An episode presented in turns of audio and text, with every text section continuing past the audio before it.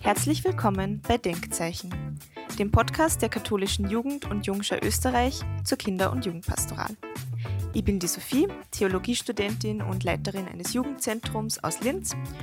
Und heute haben wir ein Thema, das sehr gut passt zur Weihnachtszeit und zur Herbergssuche, die man ja mit diesem Thema assoziiert. Nämlich geht es heute um obdachlose Jugendliche. Zu diesem Thema haben wir natürlich auch wieder einen Gast eingeladen. Möchtest du dich vielleicht ganz kurz vorstellen und einfach sagen, warum du zu diesem Thema heute da bist? Ja, hallo. Ähm, Barbara, mein Name. Ich bin Sozialarbeiterin in Wien und äh, beschäftige mich äh, einerseits beruflich als auch ehrenamtlich äh, mit äh, Jugendlichen und jungen Erwachsenen, die ähm, obdachlos sind bzw. Äh, von Wohnung Wohnungslosigkeit betroffen sind und äh, ich glaube, deswegen bin ich auch eingeladen worden, zu diesem Thema ähm, ja, etwas zu erzählen. Freue mich sehr darauf. Schön, dass ich da sein darf. Ja, danke, dass du da bist.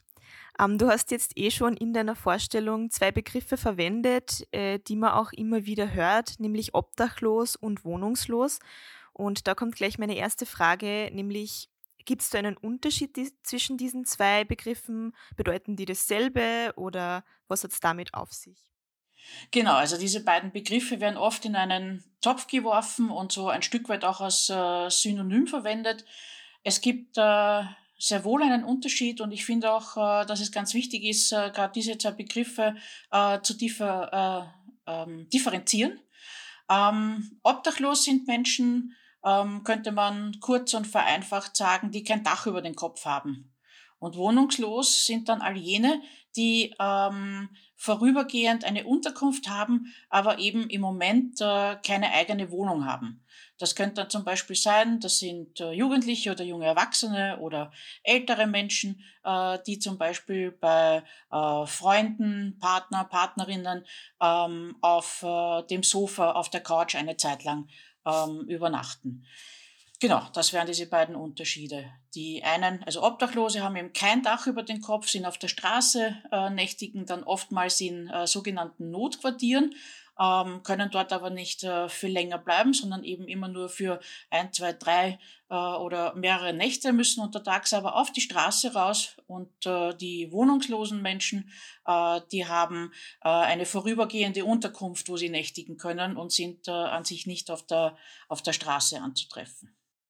Ja, ist, glaube ich, sehr wichtig, dass man auch weiß, was genau gemeint ist. Bei uns in unserem Podcast geht es hier um Kinder- und Jugendpastoral. Deswegen jetzt gleich meine nächste Frage an dich. Es gibt natürlich Herausforderungen, die alle Menschen betreffen, die obdachlos sind oder wohnungslos, sind dann wahrscheinlich auch ein bisschen unterschiedliche Herausforderungen immer. Ähm, aber was würdest du sagen, sind denn Herausforderungen, die dann vor allem Jugendliche betreffen, ähm, sowohl obdachlose Jugendliche als auch wohnungslose Jugendliche?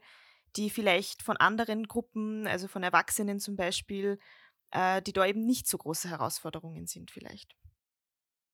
Ja, auch da muss man ein Stück weit unterscheiden, weil gerade bei, bei Jugendlichen, da geht's vor allem bis zum 18. Lebensjahr, also bis zur Volljährigkeit, schon auch darum, dass da Erziehungsberechtigte äh, im Hintergrund sind. Und wenn da Jugendliche ähm, äh, verschwinden, ist, also ist das immer ein Stück weit ähm, prekärer, als wenn volljährige junge Menschen ähm, äh, von daheim oder von wo auch immer verschwinden und so in, in eine Obdachlosigkeit oder Wohnungs also in eine Wohnungslosigkeit oder Obdachlosigkeit rutschen. Das heißt, all jene, die ähm, noch nicht 18 sind, äh, wo es Erziehungsberechtigte gibt, ähm, da ist es dann auch meistens so, dass man die Kinder- und Jugendhilfe eigentlich auch äh, involvieren muss. Ja, und äh, das ist ein, ein, ein schwieriges Thema, wo auch viele Sozialarbeiter und Sozialarbeiterinnen damit raufen und kämpfen, äh, weil das ähm, ähm, ein, ein ganz heikles Thema auch ist. Ja, ähm, wenn man das äh, ähm, mitbekommt im im Freundeskreis, im Bekanntenkreis, dass da ein junger Mensch, äh, der eben noch nicht 18 ist und volljährig ist, ähm, ein Stück weit äh, äh, ins Abrutschen gerät und vielleicht auch von daheim ausreist und verschwindet, dann sind das ganz heikle Situationen, wo, wo auch dann Fachkräfte wie eben Sozialarbeiterinnen zu, hinzuzuziehen sind. Ein Stück weit einfacher, wenn man so will, klingt jetzt auch ein bisschen komisch, wird es bei der Gruppe, die ähm, schon im volljährigen Bereich ist. Ja, weil da muss man nicht im ersten Schritt ähm, dann äh, Fachkräfte hinzuziehen, sondern kann selber äh, mit, äh, mit Gesprächen, äh, mit äh, einem Dabeisein probieren, äh, zu versuchen, die Situation wieder ein Stück weit zu bereinigen. Aber das sind so die, die größten Herausforderungen auch für, für Sozialarbeiterinnen wie mich, wenn man mit dieser Gruppe arbeitet. Du hast jetzt schon erwähnt, ähm, wenn man das eben mitbekommt im Bekanntenkreis oder irgendwie in seinem Umfeld, dass da eben auch Unterschiede gibt, je nachdem, wie alt die Personen sind. Ähm, es ist aber natürlich auch so, wenn man das jetzt irgendwie mitbekommt, ist es ja oft auch was, ähm, was die Jugendlichen selbst vielleicht, was ihnen vielleicht unangenehm ist oder was vielleicht noch immer ein bisschen ein Tabuthema ist auch. Und was würdest du sagen, worauf müssen eben Menschen achten, wenn sie jetzt mit Jugendlichen über dieses Thema sprechen oder wenn sie irgendwie mitbekommen, da gibt es wen in meinem Umfeld, der irgendwie betroffen sein könnte und ich möchte eben der Person vielleicht helfen, sie unterstützen.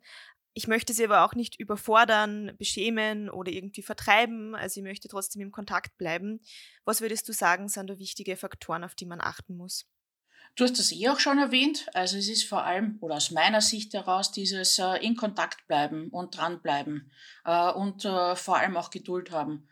Ähm, ich habe äh, in meiner Vorstellung schon erwähnt, also ich bin Sozialarbeiterin, arbeite da aber in einem anderen Bereich bin aber ehrenamtlich äh, mit dem Thema befasst. Äh, ich äh, seit fünf Jahren darf ich das Open House leiten. Das ist eine Wärmestube für Jugendliche und junge, junge Erwachsene, die eben genau zu dieser Zielgruppe dazugehören. Und äh, wir ähm, arbeiten so, wir haben so ein, ein Wohnzimmer eingerichtet, das ein bisschen ausschaut wie ein Jugendzentrum. Ähm, und äh, da können einmal in der Woche, immer am Dienstag von 10 bis 17 Uhr, äh, Jugendliche einfach kommen und da sein. Ja? Und viele dieser Jugendlichen ähm, kommen nicht und sagen, hallo, ich bin jetzt wohnungslos und obdachlos und äh, äh, deswegen bin ich da, sondern sie kommen einfach, um sich einmal aufzuhalten, ja?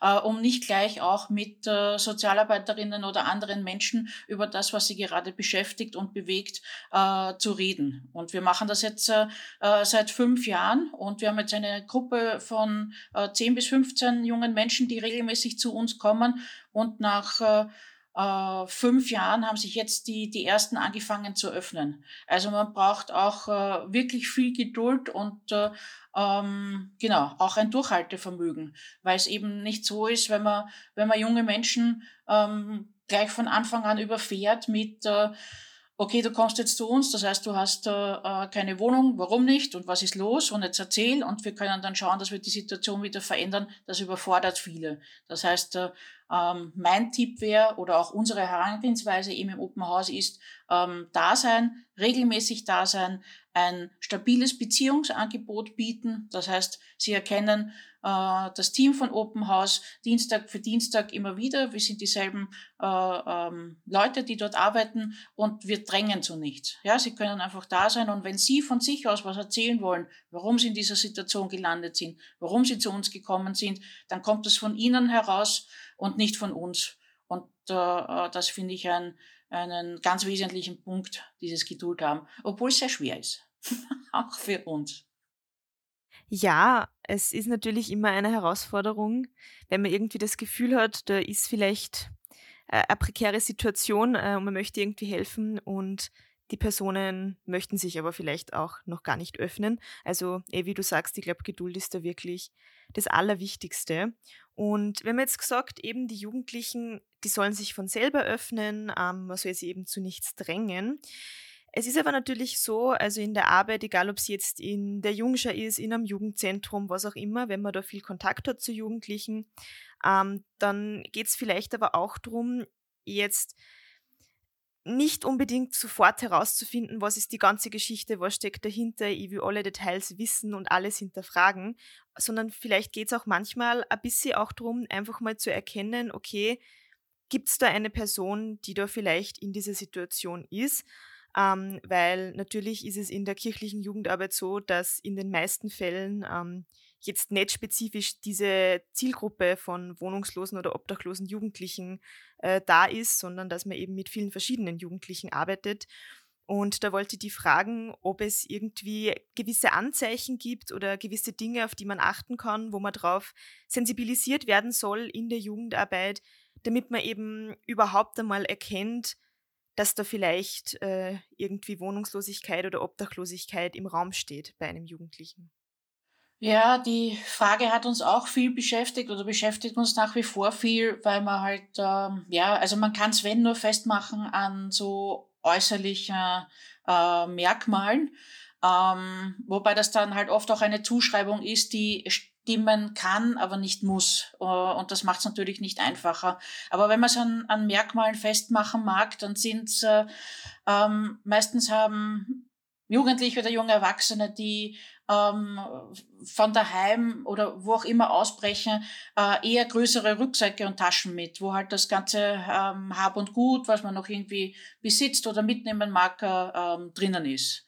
Ähm, das, und äh, auf diese Taschen wird auch äh, ganz besonders aufgepasst. Also die lässt man äh, auch kaum dann irgendwo stehen oder unbeaufsichtigt. Äh, die, die trägt man viel mit dann kann man schon so Merkmale festmachen wie ähm, der ähm, körperhygienische Zustand, ähm, ähm, wie oft wird eine Kleidung getragen. Also wir im Open House zum Beispiel Dienstag für Dienstag und wenn wir merken, dass äh, ein junger Mensch äh, Woche für Woche äh, mit annähernd äh, derselben Hose, demselben Pullover, derselben Jacke äh, etc. kommt, dann könnte man äh, daraus schließen, dass es da durchaus auch eine Problematik gibt im, im Wohnbereich. Genau, ansonsten kann man das schon auch noch äh, an ähm, den Uhrzeiten festmachen. Also Jugendliche oder äh, junge Erwachsene sollten in irgendeiner Art und Weise ähm, entweder eine Schule oder Ausbildung besuchen oder ähm, in einer ähm, also Lehre gehört auch zur Ausbildung oder schon in einem, in einem beruflichen Setting sein, wo halt so ein, ein regelmäßiges Kommen in einem, in einer Wärmestube wie bei uns, so zwischen 10 äh, und 17 Uhr am Nachmittag wäre es dann wieder, wieder eher möglich, aber vor allem am Vormittag, ähm, ja, vielleicht nicht so einfach ist, das regelmäßig wahrzunehmen. Das wären so zwei wesentliche Merkmale, äh, wo ich hellhörig wäre, wenn es mir auffällt. Ja, wenn man jetzt ähm, erkennt, dass eben eine Person eventuell da von Obdachlosigkeit oder Wohnungslosigkeit betroffen ist, dann ist es natürlich immer irgendwie ein Ziel, diese Person zu unterstützen. Und natürlich gehört da eben nicht nur dazu ähm, finanzielles oder irgendwie die Suche nach einer Unterkunft, sondern es geht ja dann auch oft darum, dass man irgendwie stigmatisiert ist, dass man vielleicht ausgeschlossen wird und sich vielleicht auch selber irgendwie schämt, dann nicht mit Leuten drüber reden will, sich dann zurückzieht und so weiter. Und da kommt meine nächste Frage, nämlich wie ähm, kann man irgendwie helfen, diesen Jugendlichen, dass sie sozial äh, wieder mehr integriert werden oder dass sie sozial einfach in die Gruppe ein, eingeführt werden sozusagen oder sich in einer Gruppe zurechtfinden, auch wenn die anderen vielleicht nicht äh, von Obdachlosigkeit zum Beispiel betroffen sind. Also worauf muss ich da achten, wenn ich jetzt sage, okay, ihr habt jetzt eine Gruppe Jugendlicher und vielleicht gibt es so wen, der von Obdachlosigkeit oder Wohnungslosigkeit betroffen ist und ich möchte, dass er oder sie sich einfach in der Gruppe trotzdem wohlfühlt und da irgendwie auch dazugehört. Ja, das Erste, was mir einfällt, und das hast du eh auch schon ein Stück weit erwähnt, ist eben dieses Beziehungsangebot setzen, dieses äh, äh, Möglichkeiten geben, dass äh, Teilhabe stattfinden kann. Ähm, sei es äh, gerade so in, äh, bei, bei Jugendangeboten, bei der äh, katholischen Jugend oder Jungschar gibt es ja auch immer wieder äh, Möglichkeiten, so ähm, kurze Aktionen oder Freizeitaktivitäten, glaube ich, zu machen, wo ähm, vermute ich, auch so ein finanzieller Beitrag zu leisten ist, äh, wenn man da teilnehmen möchte. Ähm, und da wäre ein Tipp oder eine Möglichkeit, dass zum Beispiel dieses äh, Finanzielle dann von der, äh, von der Gruppe mitgetragen wird, sodass äh, die Person unabhängig davon, ob sie jetzt die finanziellen Mittel hat oder nicht, äh, jedenfalls auch teilnehmen kann ja, und äh, auch äh, Aktivitäten ermöglichen, die ähm, Jugendliche, die eben von äh, Obdachlosigkeit oder Wohnungslosigkeit bedroht sind, dass die da ähm, auch äh, äh, Dinge machen können, die sie sich vielleicht sonst äh, ähm, nicht leisten können. Also wie ein Kinobesuch, äh, ein Besuch jetzt gerade zu Weihnachten äh, auf einem Adventmarkt oder Christkindlmarkt, ähm, Eislaufen gehen, ähm, ein gemeinsames ähm, Abendessen in einer Pizzeria oder wo auch immer. Also so ähm, Aktivitäten anbieten, äh, wo diese junge Menschen äh, vielleicht äh, aufgrund ihrer derzeitigen Situation ähm, nicht mitmachen, nicht teilnehmen können.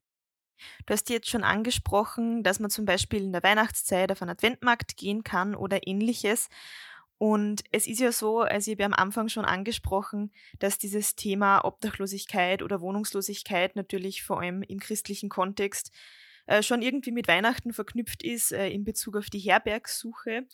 Und daher meine nächste Frage, also würdest du sagen, gibt es irgendwas, was die obdachlosen oder wohnungslosen Jugendlichen besonders brauchen in der Weihnachtszeit? Also es ist ja so, dass Weihnachten für sehr viele Menschen ein Familienfest ist, das man irgendwie damit assoziiert, dass man eben zusammenkommt mit der Familie, eben an einem Zuhause und gemeinsam sich da trifft und Zeit verbringt. Und das ist ja für viele von diesen Jugendlichen nicht möglich und daher wahrscheinlich eine große Herausforderung. Also wie kann man dann diesen Jugendlichen helfen, trotzdem die Weihnachtszeit irgendwie positiv ähm, oder zumindest neutral ähm, erlebbar zu machen? Ja, Weihnachten ist äh, tatsächlich das Fest der Familie äh, für alle, für viele. Es kommen oft äh, viele Erinnerungen von der von der, also von der eigenen Kindheit, von der früheren Kindheit, so dieses Zusammenkommen, gemeinsam essen, Weihnachtsbaum, Geschenke, äh, gemeinsam Lieder singen. Ähm, das äh, kommt vielen dann auch hoch, die ähm, Gerade jetzt, äh, so im Anfang Dezember geht's meistens los, wann halt die erste Weihnachtsbeleuchtung auch äh, aufgehängt wird. Äh, und das beschäftigt viele und macht viele auch ganz traurig. Ähm, ja, was kann man tun, was kann man anbieten? Ich kann jetzt nur erzählen, was wir im Open House seit fünf Jahren machen. Wir bieten eine äh, am 24.12. eine gemeinsame Weihnachtsfeier an. Ähm, wir kochen gemeinsam ein Weihnachtsessen, wir äh, schmücken gemeinsam den, den Weihnachtsbaum, wir organisieren ähm, Weihnachtsgeschenke. Also es sind meistens nur Kleinigkeiten, aber es geht um dieses, man bekommt etwas und man kann etwas auspacken ja, äh, ähm, beim äh, unterm Weihnachtsbaum. Wir schauen jedes Jahr ähm, da muss ich immer ein bisschen schmunzeln, gemeinsam Kevin allein zu Hause und äh, Kevin allein in New York. Ähm, wir besuchen gemeinsam die, die Christmette dann auch, obwohl ähm, äh, einige äh, Jugendliche oder junge Erwachsene auch dieses äh, so mit dem Glauben, sagen sie halt, äh, nicht mehr so viel zu tun haben. Aber auch das ist eine Erinnerung äh, von der Kindheit. Äh, und dann bieten wir an dem Tag auch die Möglichkeit, dass man bei uns äh, äh, zum Beispiel nächtigt ja, und nicht raus auf die Straße dann muss. Äh, und ähm, ja, von Jahr zu Jahr merken wir, wird äh, der, der Zuspruch dazu äh, immer größer. Und es ist was, was Wesentliches und was Wichtiges, was äh, diesen jungen Menschen auch abgeht. Und äh, darum machen wir das jedes Jahr und äh, ähm, ja, bieten das auch an. Und äh, es, es klingt jetzt total pathetisch, aber so die Freude auch mit mitzubekommen, ähm, wenn man gemeinsam zu Abend isst und äh, äh, eben diese Bescherung gemeinsam macht, die ist, die ist äh, schon noch großartig und darum mache ich es auch gerne. Und äh, ich mag jetzt nicht sagen, dass jetzt jeder jemanden einladen soll, den er auf der, äh, äh auf der, ähm, äh, auf der Straße irgendwie antrifft und wo es eben sein könnte, dass, äh, dass jemand gerade in einer schwierigen Situation ist. Aber es machen dann so, so Kleinigkeiten aus. Vielleicht einmal jemanden auf einen heißen Tee einladen, ja, oder äh, jemanden, äh, weiß ich nicht, eine, eine, eine Wurstsemmel kaufen. Also so, es sind die kleinen Dinge, die oft äh, ähm, viel mehr Freude machen als äh, reines Geld geben. Weißt du, was ich meine? Ja, also einfach, ich finde das auch, ich möchte nur nochmal sagen, ähm, danke für eure wertvolle Arbeit. Also es hört sich wirklich an wie ein sehr wertvolles Angebot und das ist wirklich äh, schön, dass es sowas gibt. Ähm, wir haben jetzt sehr viel gesprochen über Jugendliche, die eben schon konkret von Wohnungslosigkeit und Obdachlosigkeit betroffen sind.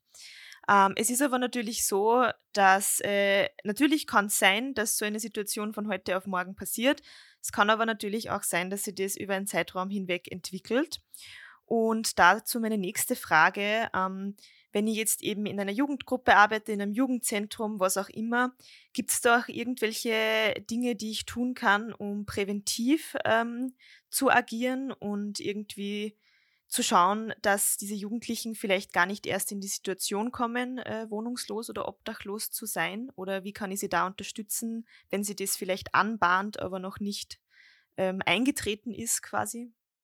Also gerade bei jungen Menschen geht es ähm, damit einher, dass es äh, daheim in irgendeiner Art und Weise Schwierigkeiten gibt. Ja, das kann sein, dass, ähm, weiß ich nicht, man einen Streit hat mit äh, den Eltern, dass äh, es um eine, eine Freundin, einen Freund geht, den man vielleicht nicht mit nach Hause bringen darf, dass äh, schlechte Schulnoten irgendwie ähm, da äh, mitspielen, wo die Eltern unzufrieden sind, äh, dass es irgendwelche anderen Gründe gibt, äh, warum man ähm, ja, mit, mit seinen Eltern ähm, ähm, irgendwie in, in den Konflikt geriet.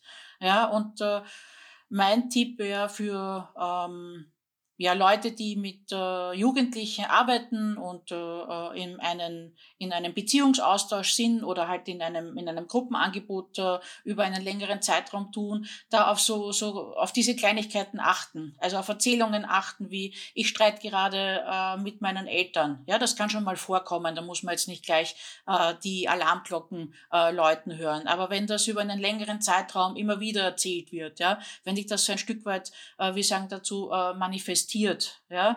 Wenn man dann mitbekommt, dass äh, zum Beispiel der Jugendliche das jetzt äh, drei Wochen hintereinander äh, erzählt hat von Konflikten daheim, dann anfängt, äh, andere in der Gruppe zu fragen, ob man äh, das Wochenende bei ihnen verbringen kann, äh, ob man vielleicht nicht nur das Wochenende, sondern auch die nächste Woche bei ihnen schlafen kann. Das wären so, so ähm, Alarmzeichen oder Warnzeichen, auf die ich ähm, ähm, aufpassen würde. Äh, und äh, dann würde ich versuchen, ähm, das Gespräch mit dem Jugendlichen zu, äh, zu suchen oder in Beziehung zu gehen mit dem Jugendlichen äh, und zu schauen, ob man diese ähm, Konfliktsituation daheim in welcher Art und Weise auch immer ähm, ähm, ein Stück weit erleichtern oder auflösen kann. Und du hast recht, ähm, äh, Wohnungslosigkeit oder Obdachlosigkeit kann muss aber nicht und in der Regel ist es auch nicht so von heute auf morgen passieren, sondern da ist immer ein längerer Prozess, äh, der äh, davor schon ähm, gelaufen ist, äh, wo es eben so Anzeichen wie die ich zuerst schon erwähnt habe, eben mit den Streitigkeiten daheim, mal fragen, ob man dort schlafen kann oder dort schlafen kann, die sich so ein Stück weit anbahnen, wo man durchaus auch reagieren kann, wenn man sie wahrnimmt. Du hast jetzt auch schon erwähnt, ähm, eben Familie, äh, Freunde vielleicht, bei denen man dann unterkommen kann, einfach das soziale Umfeld. Ähm, und das bringt mich äh, schon zu meiner letzten Frage. Nämlich, äh, wir haben ja in unserer Arbeit jetzt nicht nur mit Jugendlichen zu tun, äh, die selbst betroffen sind von Obdachlosigkeit oder Wohnungslosigkeit, sondern vielleicht auch mit Familienmitgliedern oder Freunden oder Schulkollegen, was auch immer, ähm, die irgendwie mitbekommen, dass jemand anderer da betroffen ist, ähm, beziehungsweise vielleicht die dann auf einmal keinen Kontakt mehr haben zu dieser Person oder die einfach nicht wissen, was sie jetzt tun sollen, wie sie mit der Situation umgehen sollen. Ähm, das ist eben meine letzte Frage.